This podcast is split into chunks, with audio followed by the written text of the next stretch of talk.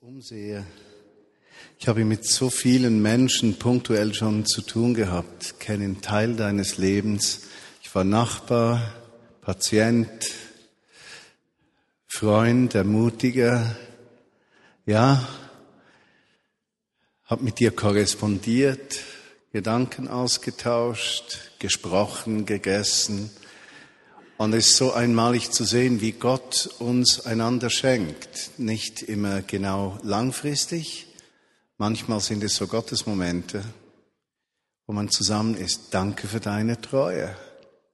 Und ich denke, Treue ist eine Qualität, die wir in unseren Tagen sehr unterschätzen, die Kraft davon. Zu wissen, wir können uns aufeinander verlassen.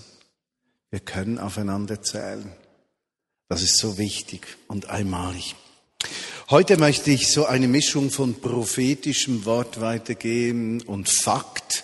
Und hinter mir sollte jetzt so in diesem Moment ein Slide auftauchen, ein Bild auftauchen mit dem Berner Kornhaus drauf, das für alle, die Podcast hören und nicht genau wissen, wenn irgendetwas bildlich erscheint. Übrigens, ermutigt doch Freunde und Bekannte auch die Podcasts zu hören. Ich kriege immer wieder auch aus Deutschland, besonders aus Deutschland, unglaubliche ermutigende Mails von Menschen, die einfach auferbaut werden, wenn sie uns äh, zuhören können. Sozusagen eine Wolke von Zeugen um uns herum, die wir gar nicht mehr sehen. Aber was steht hinter mir? Die Vineyard Bern zieht um von der Zeughausgasse ins Kornhaus. Nun, einige von euch mögen jetzt sagen, du lieber Himmel, davon höre ich ja heute zum ersten Mal. Und das hat absolut seine Richtigkeit, hat aber natürlich auch einen Grund. Nun, ich möchte einige Monate zurückgehen.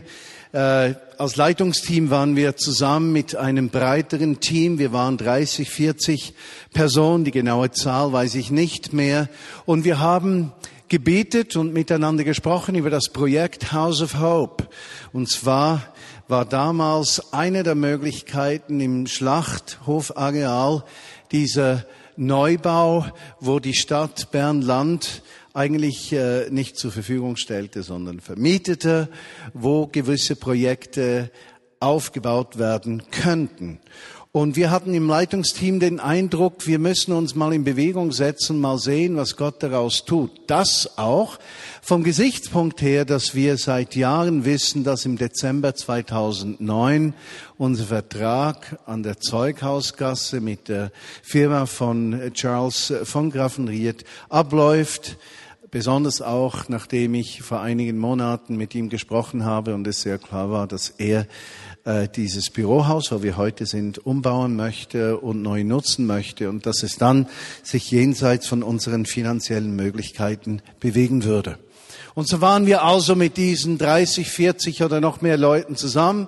Wir haben gesprochen, wir haben gebetet, sind rausgegangen, haben Eindrücke gesammelt und ich weiß nicht mehr, ob es 100 Prozent der Eindrücke gewesen waren, aber auf jeden Fall über 90 Prozent. Die meisten, wenn nicht alle, haben uns darauf hingewiesen, dass Gott uns eigentlich in der Stadt Mitte brauchen möchte. Und dass wir unsere Augen nicht auf die Peripherie der Stadt richten sollen, sondern auf die Stadt selbst. Und dazu nicht nur auf die Stadtmitte, sondern ganz besonders auf diese Ecke wo wir sind. Einige in Bern sagen, das sei die fromme Meile. Andere sind sich sehr wohl bewusst, dass hier auch historisch, geistlich ein ganz, ganz heißer Ort ist. Nun lass mich das etwas erklären und dann mit einer Bibelstelle das Ganze noch wirklich äh, erden, auch vom Wort Gottes her. Der Unterschied zwischen dem Reich Gottes und dem Reich dieser Welt besteht in zwei Dingen. Im Reich Gottes gibt es keine Zeit linear, wie wir das Leben verstehen und erleben. Und das Zweite ist Räumlichkeit. Im Reich Gottes gibt es keine gleiche Räumlichkeit.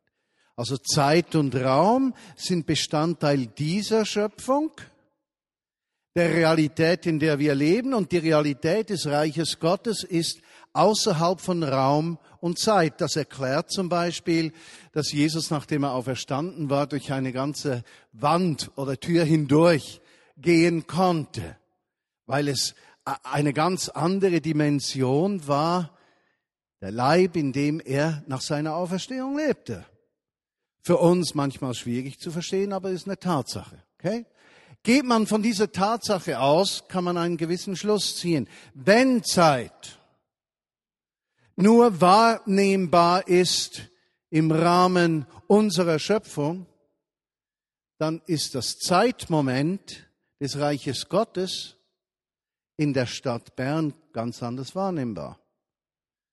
Oder ich sage es ganz praktisch für jeden verständlich.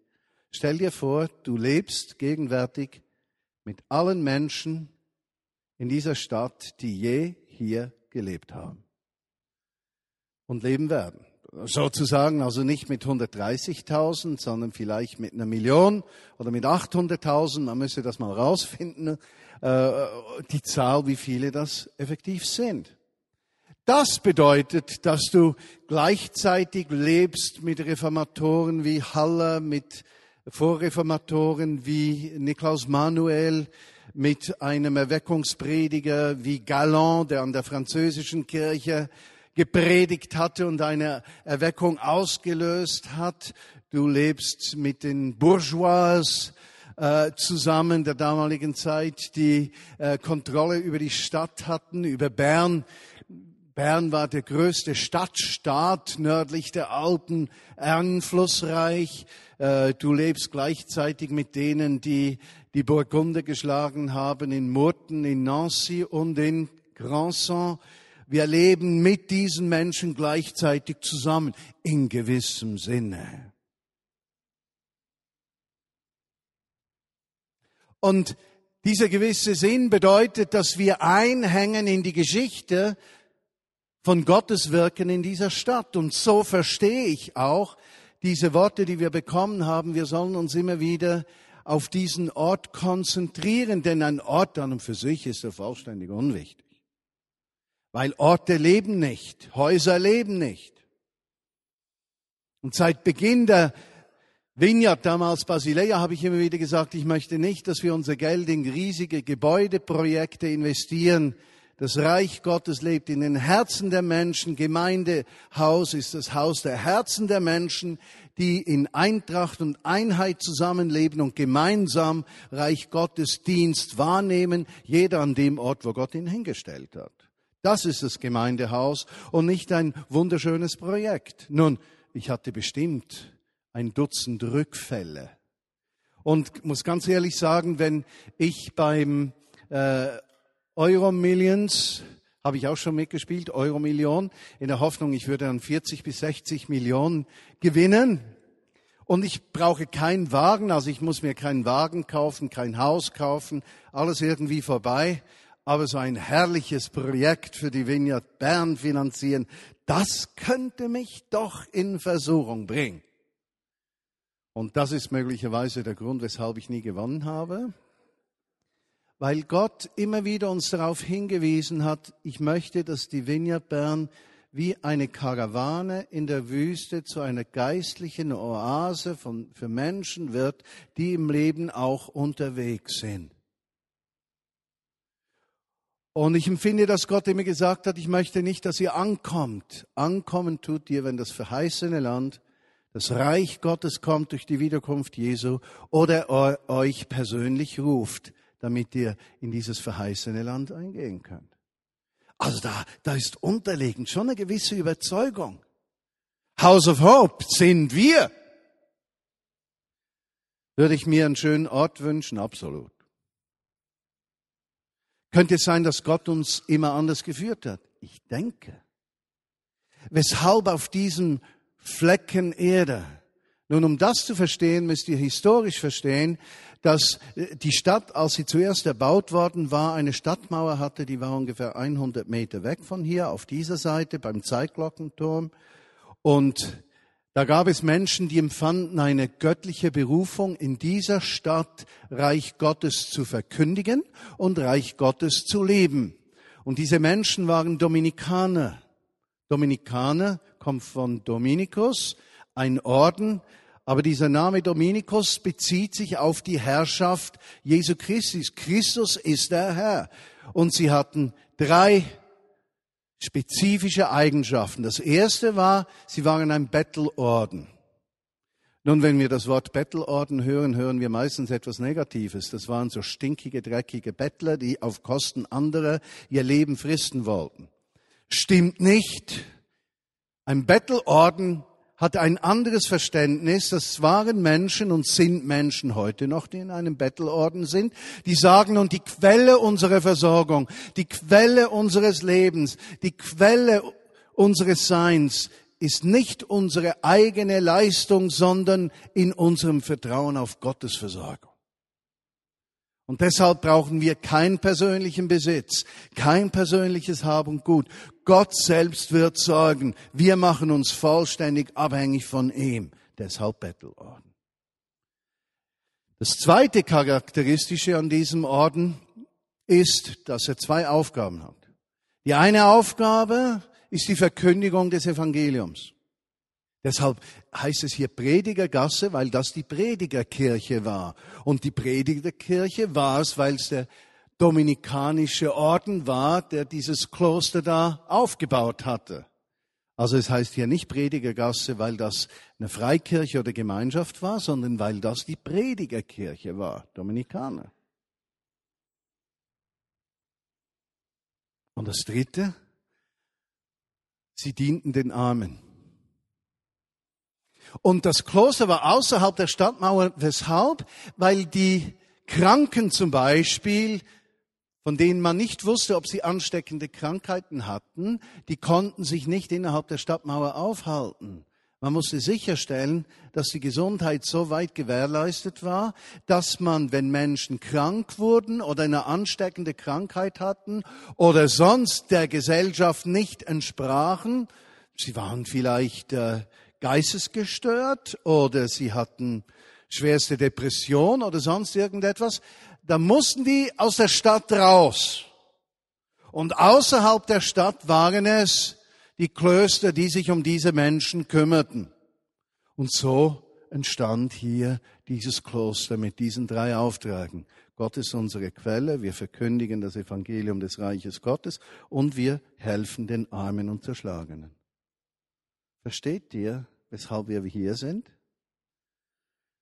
Ist es ein Zufall, dass wir empfinden, dass wir genau den gleichen Auftrag im 21. Jahrhundert in dieser Stadt haben? Ist es Zufall oder göttliche Vorsehung?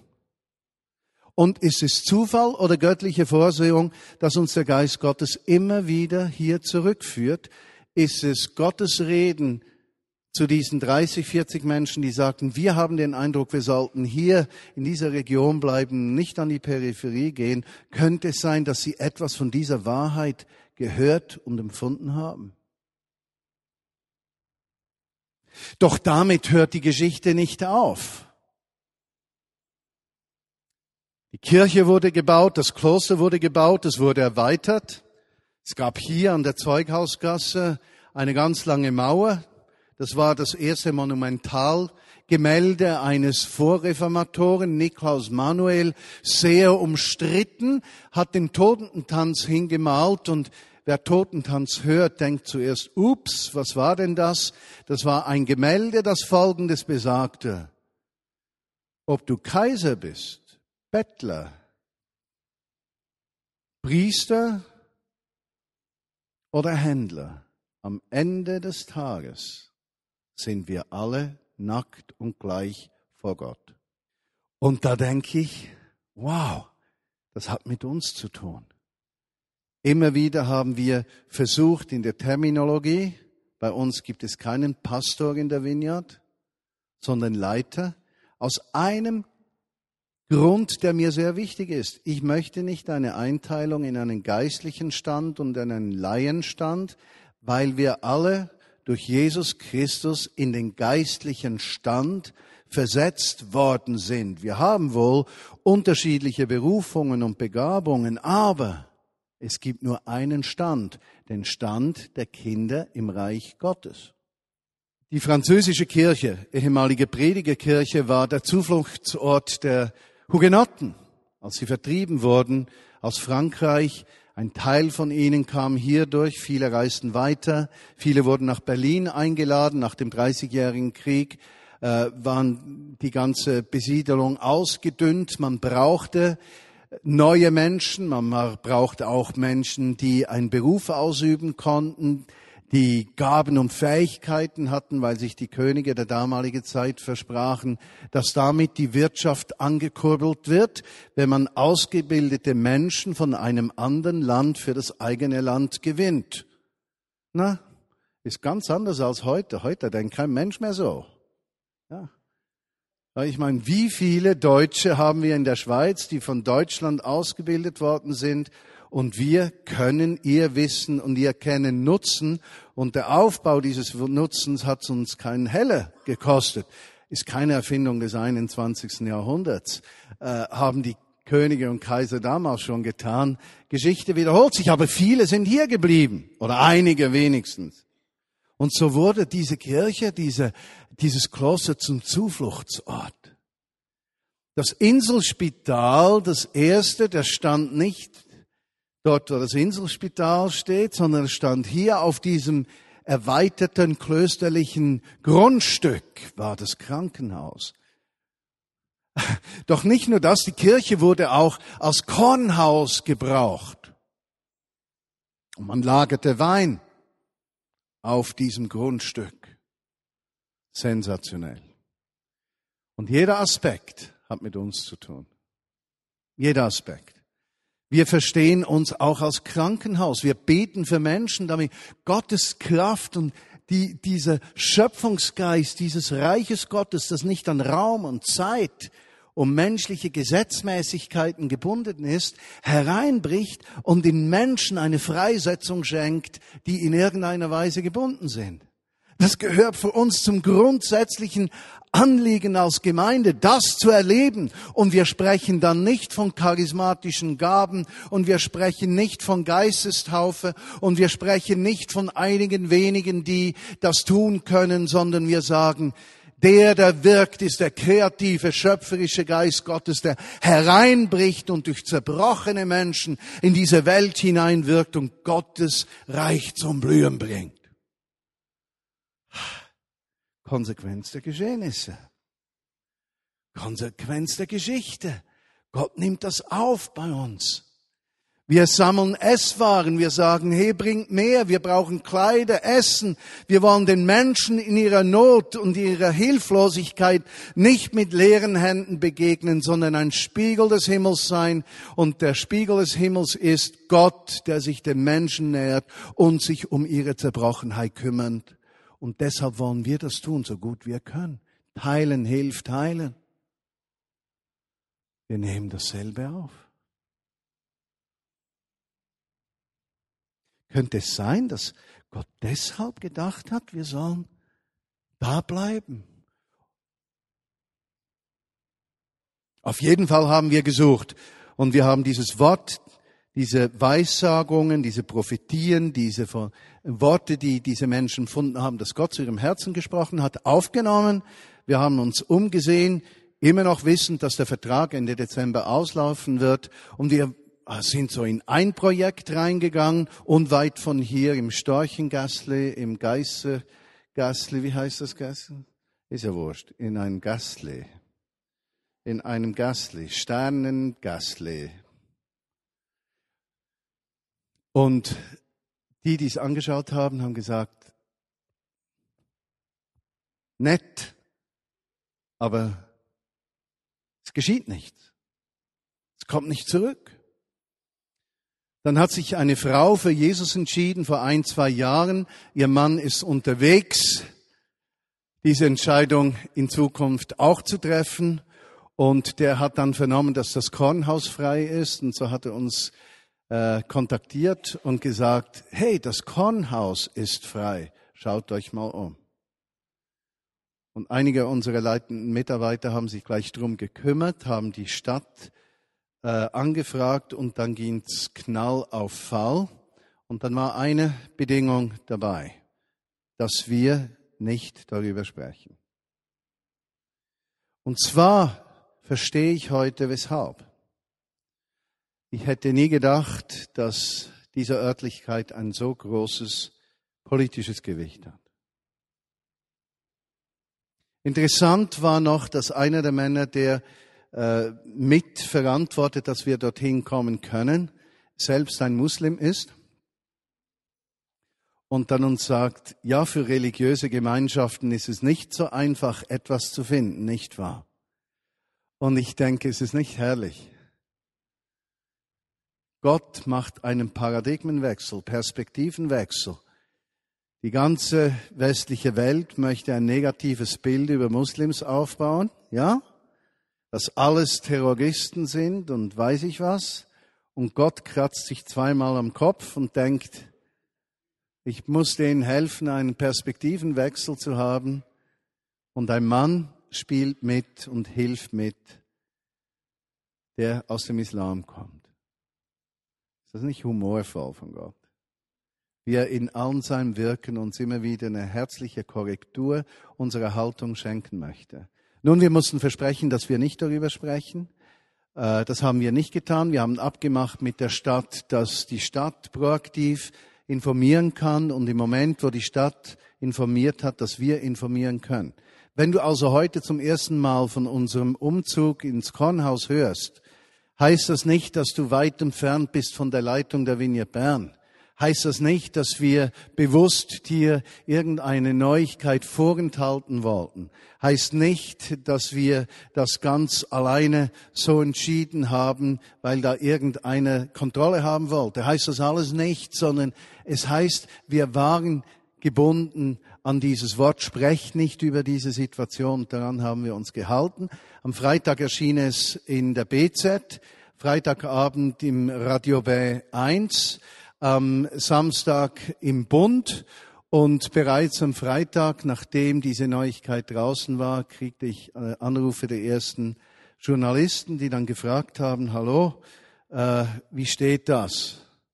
das da, einer hat zu mir gesagt, da habt ihr aber einen großen Fisch an Land gezogen.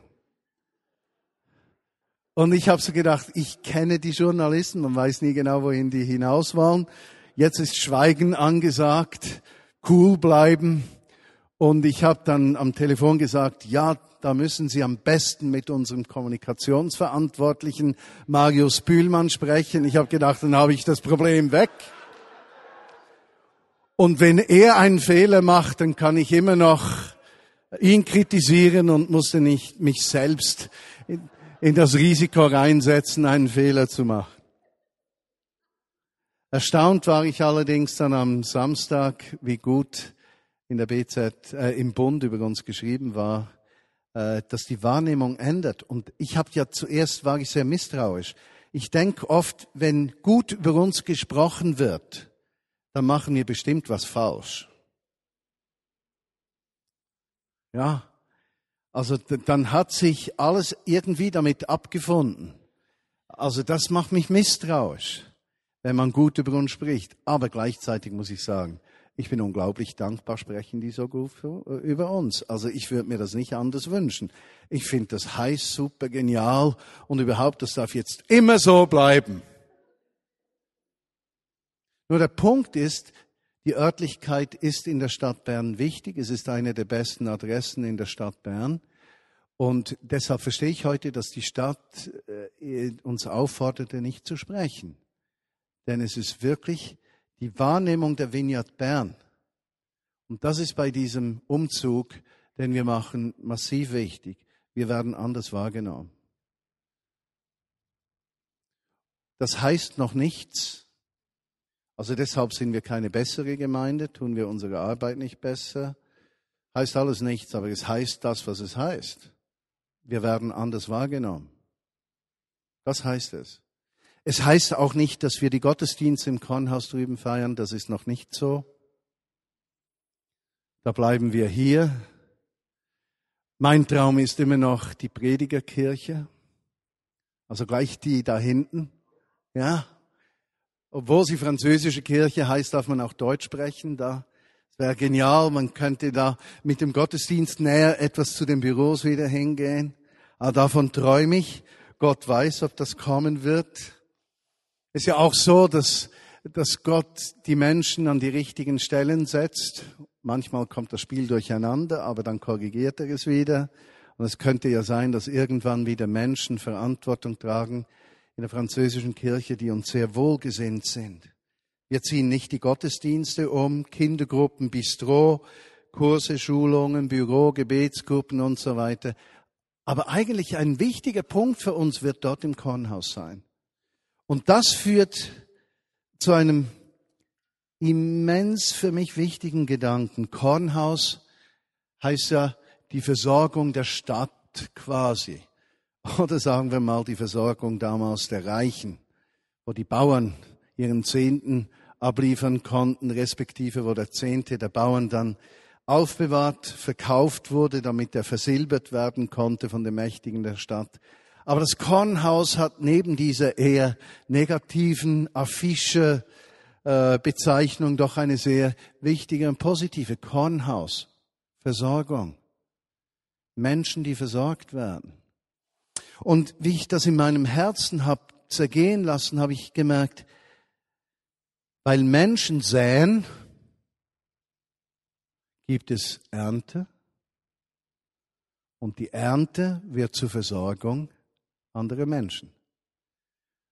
Und darin erkenne ich, die Samenkörner, die in den Boden gesät werden, sind wir, du und ich. Ich bin ein Samenkorn. Ich bin ein Setzling oder Samenkorn. Und ich habe von einem Bauern heute im 13 Uhr Gottesdienst gehört, dass wenn du 10 Kilogramm Kartoffeln setzt, dass du so plus minus bis zu 100 Kilo Kartoffeln ernten kannst. Und ich denke, eine Verzehnfachung. Also mein Leben, wenn es ein Samenkorn ist, das ich nicht verzehre für mich, das ich nicht für mich beanspruche, wenn ich ein Samenkorn bin, das sich in den Boden dieser Stadt und Region hineinsät und mich verschenke, ohne Anspruch zu haben für mich, sondern vertrauend, dass Gott, wenn ich mich verschenke, dass er mich versorgen wird und in den Boden reinfalle und dann noch zulasse, dass Schmerzen und Tod über mich kommen, Enttäuschung vom Menschen, Enttäuschung von mir selbst, Enttäuschung von Gemeinde, Enttäuschung von Arbeitgeber, Enttäuschung von der Eidgenossenschaft und von eBay, und ich das zulasse und das zulasse und nicht mich diesem Schmerz verschließe, dann kann mein Leben Frucht bringen. Verzehnfachung. Und dann ist das Kornhaus nicht nur ein wunderschönes klassizistisches Gebäude, sondern wir sind dieses Kornhaus als Menschen zur Versorgung anderer. Und wenn diese wieder selbst sich säen in dem Boden dieser Stadt und Region, dann werden sie selber auch wieder zu Hoffnungsträgern für zehn andere, die ihrerseits wieder zehn andere ermutigen und wir werden zu einem wahren Kornhaus. Und wir mögen fragen, wie soll das genau gehen? Ich möchte euch einen Text vorlesen, der mich in diesem Zusammenhang ungemein angesprochen hat. Und bitte euch die Bibel zu öffnen im Lukas-Evangelium Kapitel 15, Verse 1 bis 7. Nun, die Steuereinzieher und die Sünder sammelten sich alle um Jesus, um ihm zuzuhören. Die Steuereintreiber, die Sünder sammelten sich alle um Jesus, um ihm zuzuhören. Lass uns nur diesen einen Satz mal anschauen, der gäbe schon viel her, um sich Gedanken zu machen. Es gibt ein Sprichwort, sage mir, wer deine Freunde sind, und ich sage dir, wer du bist. Ja? Und wenn wir einen Menschen zu beurteilen versuchen, dann schauen wir mal sein soziales Umfeld an Und wenn wir sehen, mit wem er befreundet ist, dann haben wir einige wichtige Informationen über die Person selbst. Unseren Kindern sagen wir, Sohn und Tochter, es ist wichtig, mit wem du dich herumtreibst. Wenn du mit Drogensüchtigen rumhängst, wenn du mit Arbeitslosen rumhängst, wenn du mit Nichtsnutzen rumhängst, dann beeinflussen die dich. Das tut dir nicht gut. Am liebsten haben wir, wenn du mit harmlosen, strebsamen Freunden bei uns zu Hause im Wohnsitz, Wohnzimmer bist, damit wir nicht nur sehen, dass du gute Freunde hast, sondern auch noch die Kontrolle haben über das, was du mit ihnen tust. Ja, so sprechen Eltern. Nicht immer zur Freude ihrer Kinder, aber die meisten Eltern wissen genau, wovon ich spreche. Es ist diese leise Angst, sie könnten auf irgendeine schiefe, falsche Bahn kommen. Verständlich, ist ja okay, ist kein Problem. Nur, Lass diese Frage mal erlaubt sein, mit wem hing Jesus rum? Wir hatten ja unsere Party vor zwei Wochen, eine Woche. 150 bis 200 Leute, je nachdem, wem du sprichst, kriegst du eine bestimmte Zahl genannt, die im Verlauf dieser zwölf Stunden irgendwann bei uns zu Hause waren. 30 Nationen, das ist auch einfach mal so eine gesagte Zahl. Auf jeden Fall unglaublich viele Menschen, unglaublich unterschiedliche Menschen mit unwahrscheinlich vielen unterschiedlichen Sprachen. Das Lamm am Spieß äh, wurde diese Woche mutiert zu einem Schaf am Spieß. Also auch das ist gewachsen in, unserem, in unserer Erinnerung drin. Aber eines, eines, eines äh, ist diese Woche geschehen. Wir haben tolle Feedbacks von vielen Menschen. Aber das sind bürgerliche Nachbarn, die grüßen uns seit dieser Woche nicht mehr. Und es ist nicht der Lärm, es müssen unsere Freunde sein. Mit wem hängen wir rum? Die Steuereintreiber und die Sünder versammelten sich um ihn herum, um ihm zuzuhören. Ist mal die erste Frage. Mit wem hängen wir rum? Haben wir den Mut, mit denen rumzuhängen, die Hilfe brauchen? Oder machen wir einen auf heile Welt? Ja? In der Hoffnung, dass unsere heile Welt dann möglichst bewahrt sein wird auf alle Generationen. Da bauen wir unsere eigenen Brunnen auf. Das zweite Erstaunliche an dieser, diesem einen Vers ist, was bewegte diese Steuereintreiber und diese Sünder, mit Jesus abzuhängen?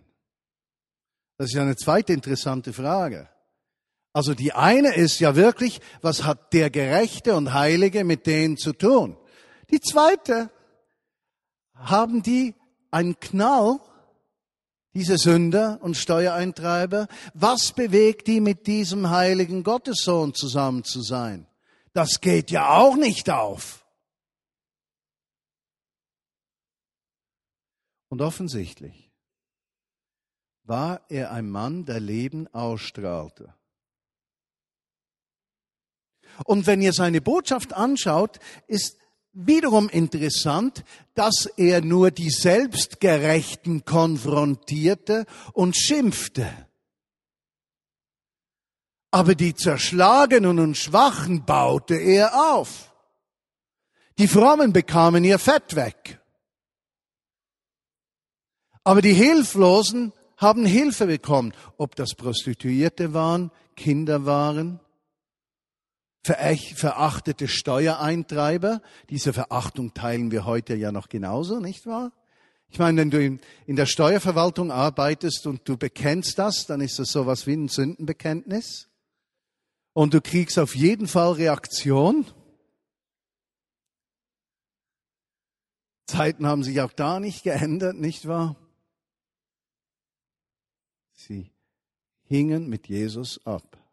Was hatte er? Ermutigung, Liebe, Freisetzung, Verständnis, Hilfe, keine Verdammnis. Erinnert ihr euch an die Frau, die hätte gesteinigt werden sollen, weil sie die Ehe gebrochen hatte?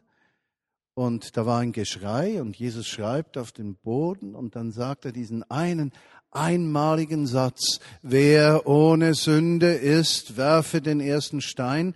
Und wisst ihr, wie die Geschichte weitergeht? Sie wenden sich um und gehen weg. Und keiner blieb mehr. Und dann wandte sich Jesus wieder an die Frau und sagte, wenn Sie es nicht tun, tue ich es auch nicht. Und dann sagt er, gehe hin in Frieden, ja, Frieden und sündiger nicht mehr. Aber er hätte doch auch sagen können, Frau, du musst die Konsequenzen deines Verhaltens tragen und in unserer Kultur steinigt man eben Ehebrecherinnen. Und ich kann dir jetzt sagen, dass du den Himmel sehen wirst, nachdem du zu Tone gesteinigt worden bist, und ich verspreche dir das Paradies, aber da musst du durch, die, die Konsequenzen musst du da jetzt selbst tragen, nicht wahr? Wäre doch legitim gewesen. Hätte einer einen Vorwurf machen können? Absolut nicht. Hätte ihr was Gutes zugesagt, nämlich ewiges Leben. Tut er nicht. Er erbarmt sich, er gibt Leben und dann gibt er Hilfe für ein Leben der Fülle, nämlich ein Leben, in dem nicht die Abhängigkeit von falschen Beziehungen zur eigenen Erfüllung führt, sondern die Gemeinschaft mit Gott. Sensationell. Deshalb sind doch die um ihn herum gewesen. Und lass mich jetzt die Frage stellen, die aus Schluss aus diesen Gedanken kommt. Hängen solche Menschen um dich herum? Hängen die Sünder an uns? Oder distanzieren sie sich von uns? Sind wir ein Magnet für die Zerbrochenen? Oder ein abstoßendes Beispiel von hirnverbrannter Frömmelei, die keinem Menschen irgendwann irgendwie was bringen wird? Wow. Kornhaus. Das Kornhaus ist nicht das Kornhaus, das Kornhaus sind wir, wenn das Samenkorn reingeht und, und, und dieser Schmerz der Unvollkommenheit uns nicht bedroht und durch unser Leben andere Menschen Hoffnung gewinnen.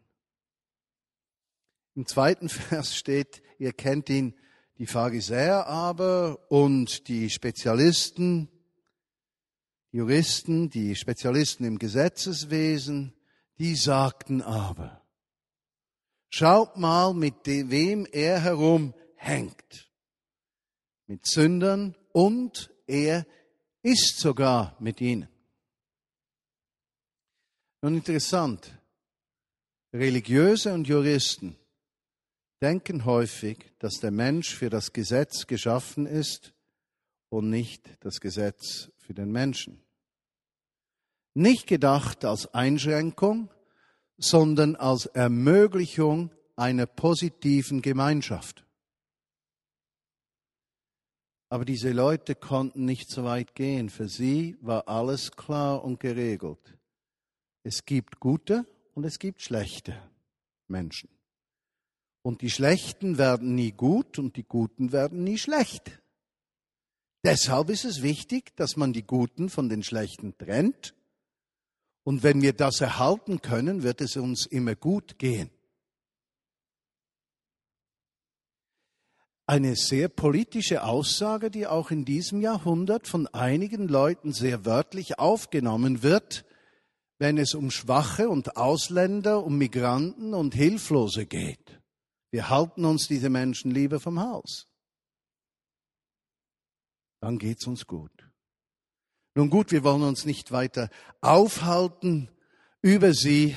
Jesus antwortet mit einem Gleichnis und da kommt noch einmal eine herausfordernde Sache auf uns zu. Er sagt nämlich, stellt euch vor, ein Mann hat hundert Schafe und eines geht verloren. Wird er nicht die 99 zurücklassen, um dieses eine zu finden? Und wenn er es findet, freut er sich, er nimmt es auf seine Schulter und trägt es zurück und dann wird ein Fest gefeiert, sozusagen ein Schaf am Spieß gebraten. Das war jetzt gemein. Hm? Das war jetzt gemein. Das, das war jetzt für die Vegetarier unter uns. Und dann hat er immer nur noch 99. Also die Geschichte geht so nicht auf. Furchtbar. Und das Hunderte wird er nie mehr finden, weil es verdaut ist. Aber gehen wir zur Sache zurück. Ein Gleichnis hat nicht den Anspruch, theologische Wahrheit zu vermitteln. Ein Gleichnis hat den Anspruch, Haltung zu vermitteln, Herzenshaltung. Also in einem Gleichnis findet ihr nicht primär eine theologische bleibende Wahrheit, sondern Gott, der durch die Geschichte eine Situation, eine Herzenshaltung anspricht. Und hier sagt er interessant etwas, was uns herausfordern wird. Er hat 100 Schafe, eines geht verloren, er hinterlässt die 99, um das eine zu suchen. Und dann sagt er, und genau so geht es doch, wenn ein Sünder gefunden wird, dann steigt die Party im Himmel. Eigentlich ist dieses Bild falsch. Weshalb? Weil dieser Sünder ja gar nie zur Herde gehört hat. Und ist Gott so beschäftigt mit so vielen einzelnen Schafen, dass er die Kirche vergisst, nämlich die 99? Oder könnte er, weil diese theologische Wahrheit keine ist, eben gar nicht eine Wahrheit aussprechen, sondern eine Herzenswahrheit. Wie gehen wir mit Menschen um, die zerbrochen sind, vermitteln wir ihnen, dass sie zu uns gehören in ihrer Zerbrochenheit und verlassen wir den Boden unserer Sicherheit, um diesem Schwachen nachzugehen.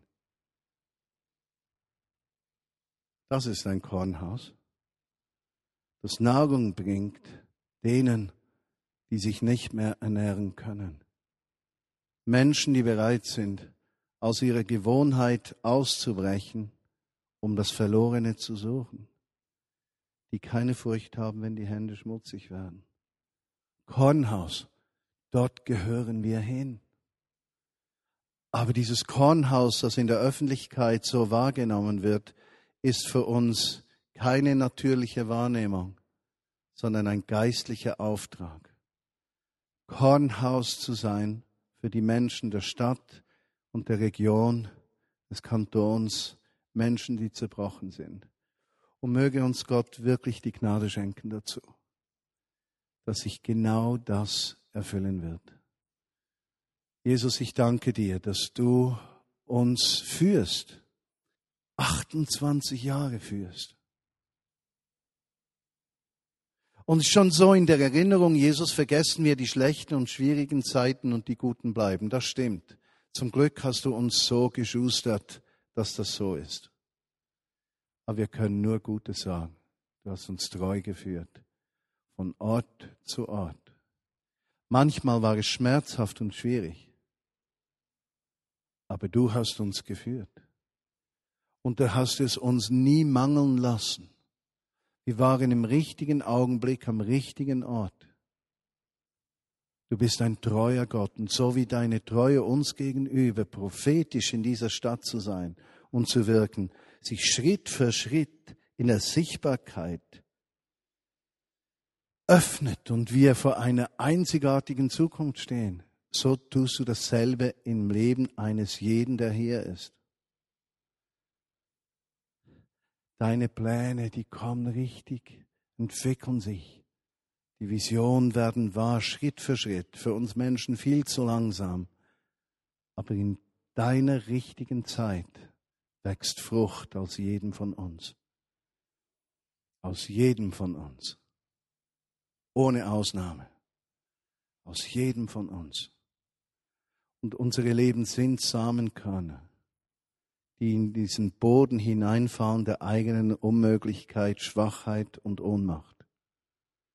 Aber du lässt aus dieser Schwachheit und Ohnmacht Leben wachsen, das uns und andere erfüllt.